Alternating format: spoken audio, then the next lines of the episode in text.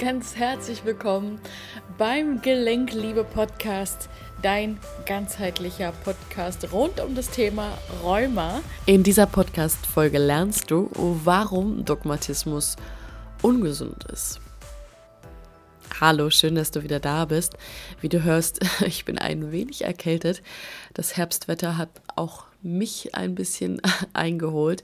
Ich ähm, nesel ein bisschen. Aber ansonsten ist alles gut. Und das Wichtigste ist ja auch, dass du hier neue Informationen mitbekommst.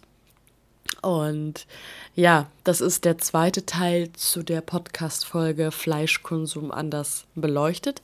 Dieses Mal soll es aber um die mentalen und tiefen psychologischen Aspekte gehen. Und ich habe soeben gesehen bei meiner YouTube-Folge, den Podcast gibt es auch bei YouTube, hatte ich jetzt zwei sehr scharfe Kommentare von Veganern.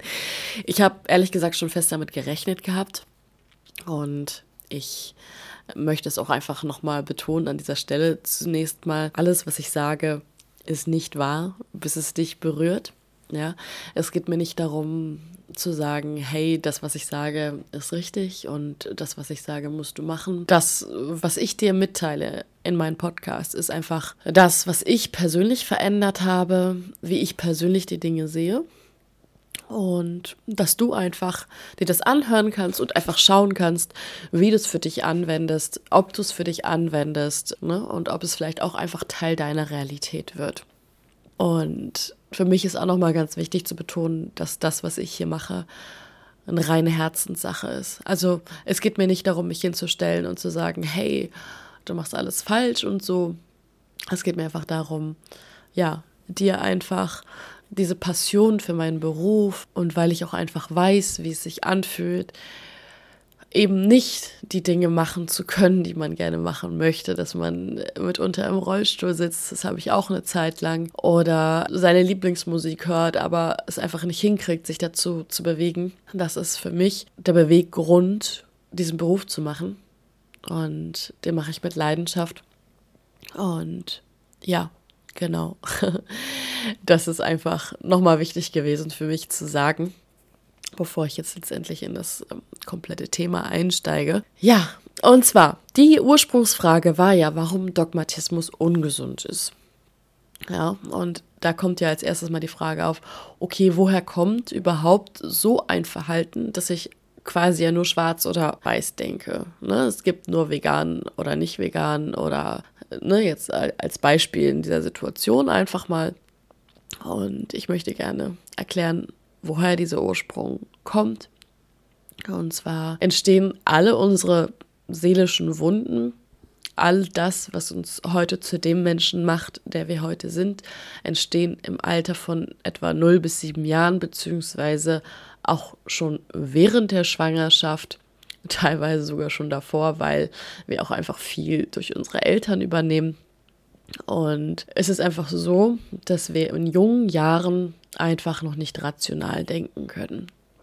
Und wenn so eine Denkweise und Lebensweise eben im Laufe des Jahres entsteht, also dass man eben sehr dogmatistisch unterwegs ist, dass man eben dieses Schwarz-Weiß-Denken hat, dann bedeutet das, dass dieser Mensch in seiner persönlichen, individuellen und irrationalen Wahrnehmung mit seinem gleichgeschlechtlichen Elternteil sehr vieles als ungerecht empfunden hat.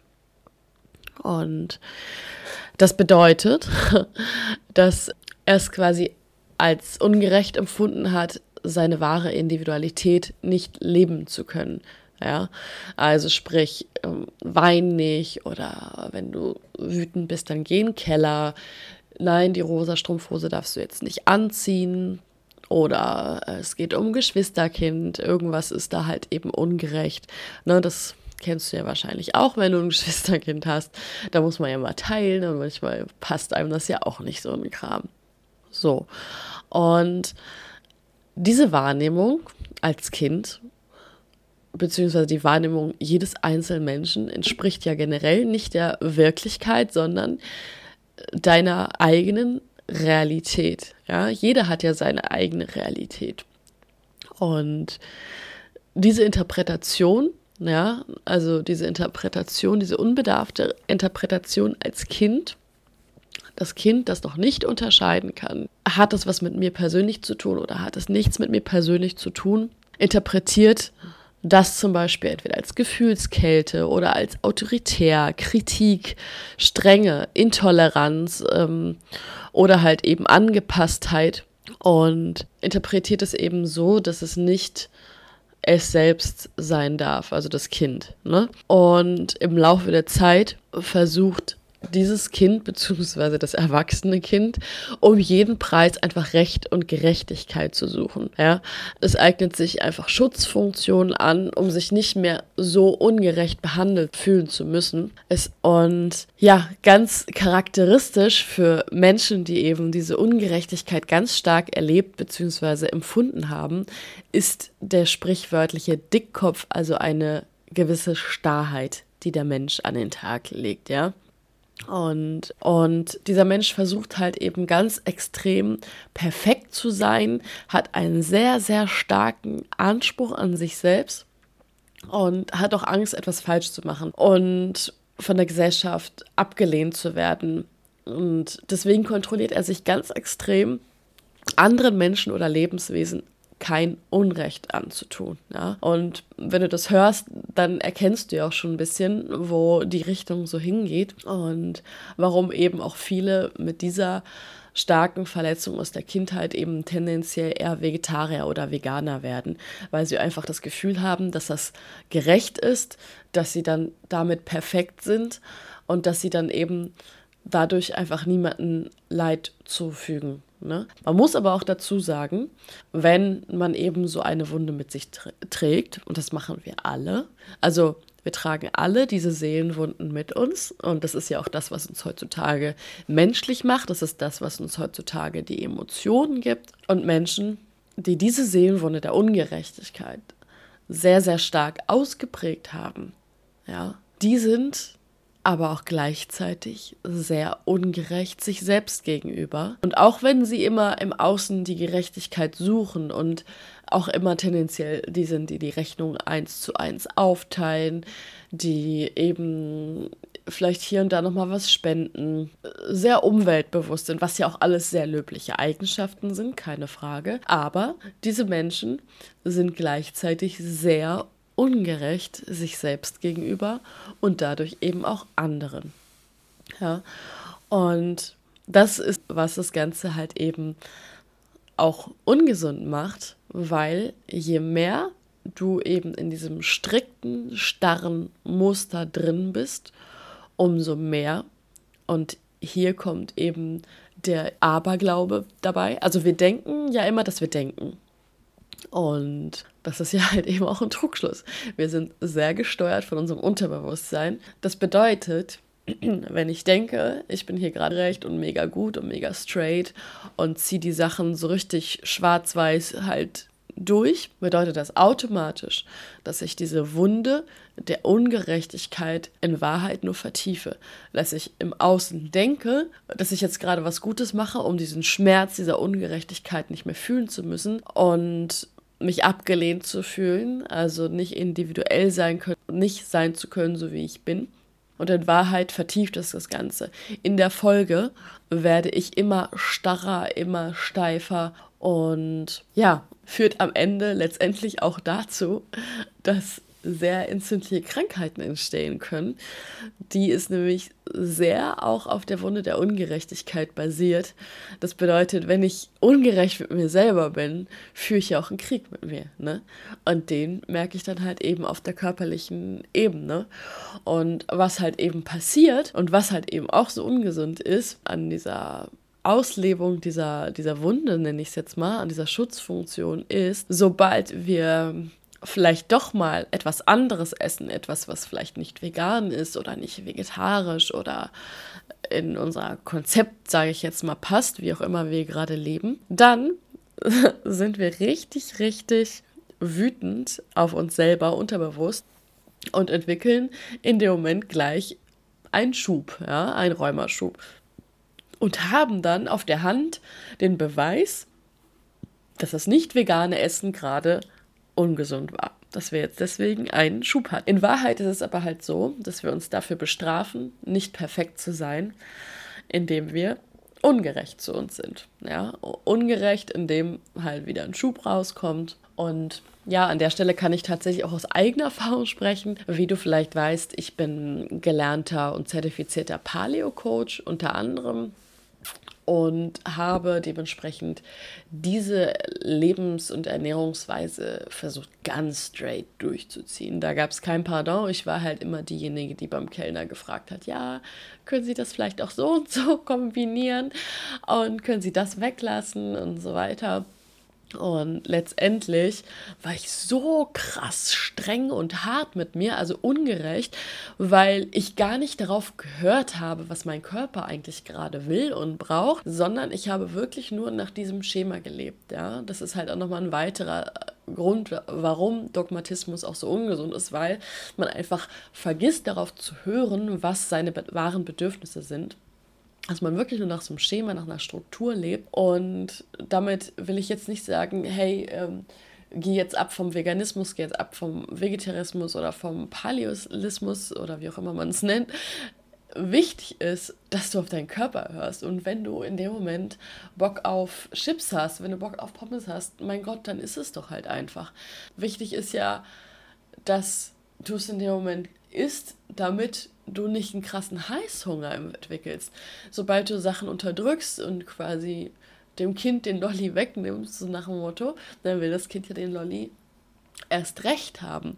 Du aber dir erlaubst, das zu essen und ganz bewusst zu genießen und bei der Sache bist, dann isst du wahrscheinlich gar nicht alles davon, dann isst du nur einen Teil davon.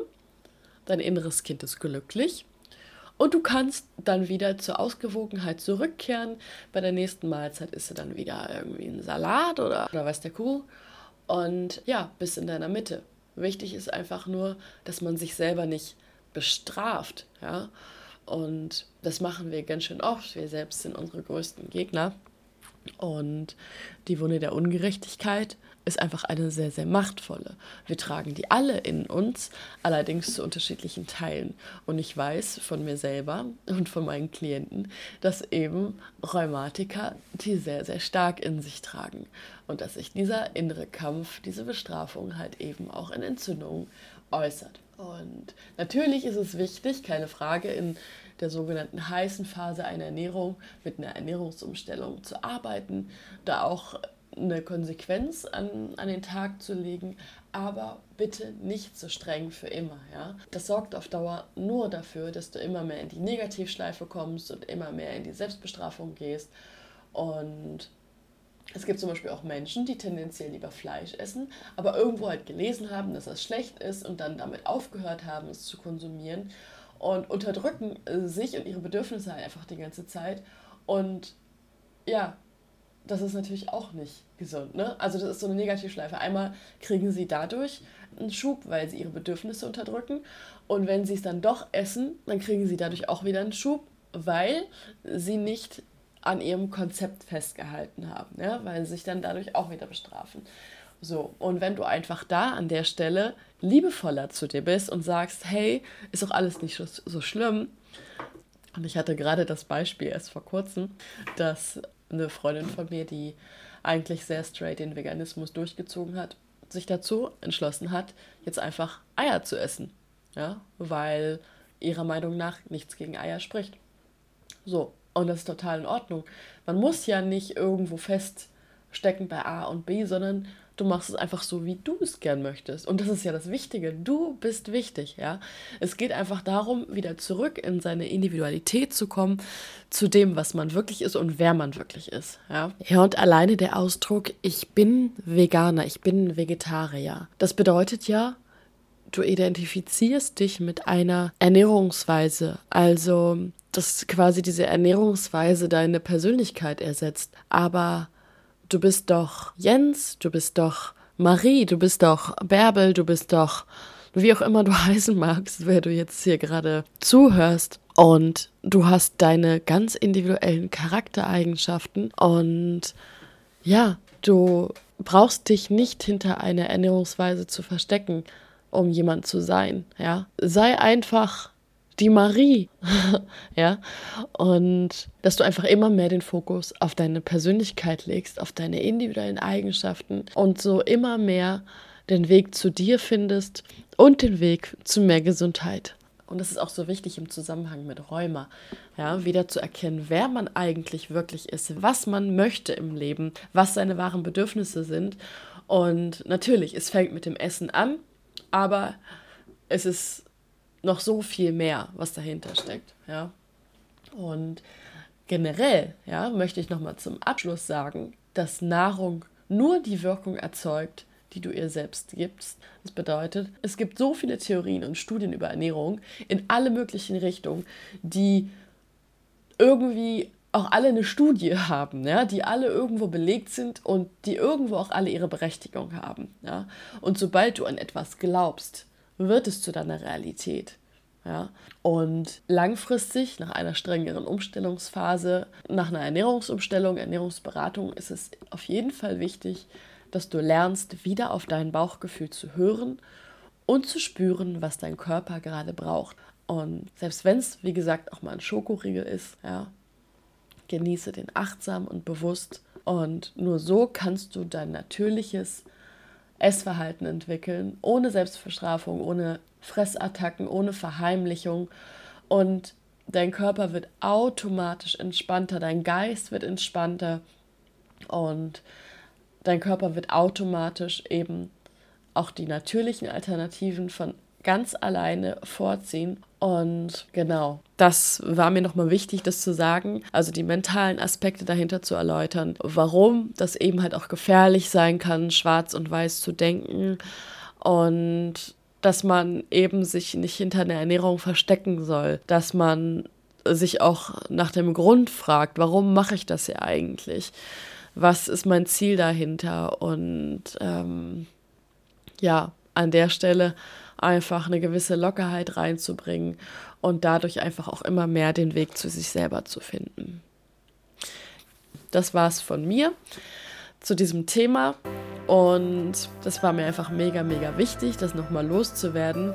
Also, ich freue mich, wenn es dir gefallen hat, wenn du den Kanal abonnierst und mir vielleicht auch einen Kommentar hinterlässt. Ach so, eine Sache noch, ganz wichtig. Und zwar habe ich mit meinem Partner Bruno letzte Woche zusammengesessen und wir haben nochmal so ein bisschen den Sommerrevue passieren lassen und haben uns nochmal über die Retreats unterhalten, die wir im Sommer gegeben haben. Also Retreat, nochmal als kleine Erklärung, bedeutet Auszeit, Auszeit vom Alltag, Rückzug, wo du eben an einen anderen Ort gehen kannst, in dich gehen kannst und an dir arbeiten kannst. Und das bieten wir eben an auf Mallorca. Ein sehr, sehr intensives Programm, das intensivste Programm überhaupt, was ich anbiete. Und da hast du eben die Möglichkeit, mit uns zusammen richtig, richtig intensiv, volle Power an deinen mentalen Blockaden zu arbeiten, die hinter der Erkrankung stehen. Natürlich ist es eine ganzheitliche Mischung, also wir arbeiten auch physisch, wir arbeiten mit Ernährungsumstellung, wo wir wieder beim Thema sind, und mit Bewegungseinheiten. Wir arbeiten mit Energie, zum Thema Energiebehandlung werde ich auf jeden Fall auch noch mal eine Folge machen, weil ich merke, dass viele noch gar nicht so mit vertraut sind mit Energiearbeit und aber sogar auch mit Hypnose. Das heißt, du hast die Chance, dich zu bewerben, noch bis zum 18.10. Ich packe dir alle Infos in die Show Notes. Kannst du einfach gerne mal reingucken. Da siehst du auch die Kundenmeinung unserer bisherigen Teilnehmer wie die das alles empfunden haben. Und ja, findest einfach alle weiteren Infos. Und denk daran, nichts von dem, was ich sage, ist wahr, bis es dich berührt. Ich hoffe, dass ich dir schöne und neue Inspirationen zum Nachdenken mitgeben konnte und freue mich, wenn du auch in der nächsten Folge wieder einschaltest. Schön, dass es dich gibt. Deine Verena.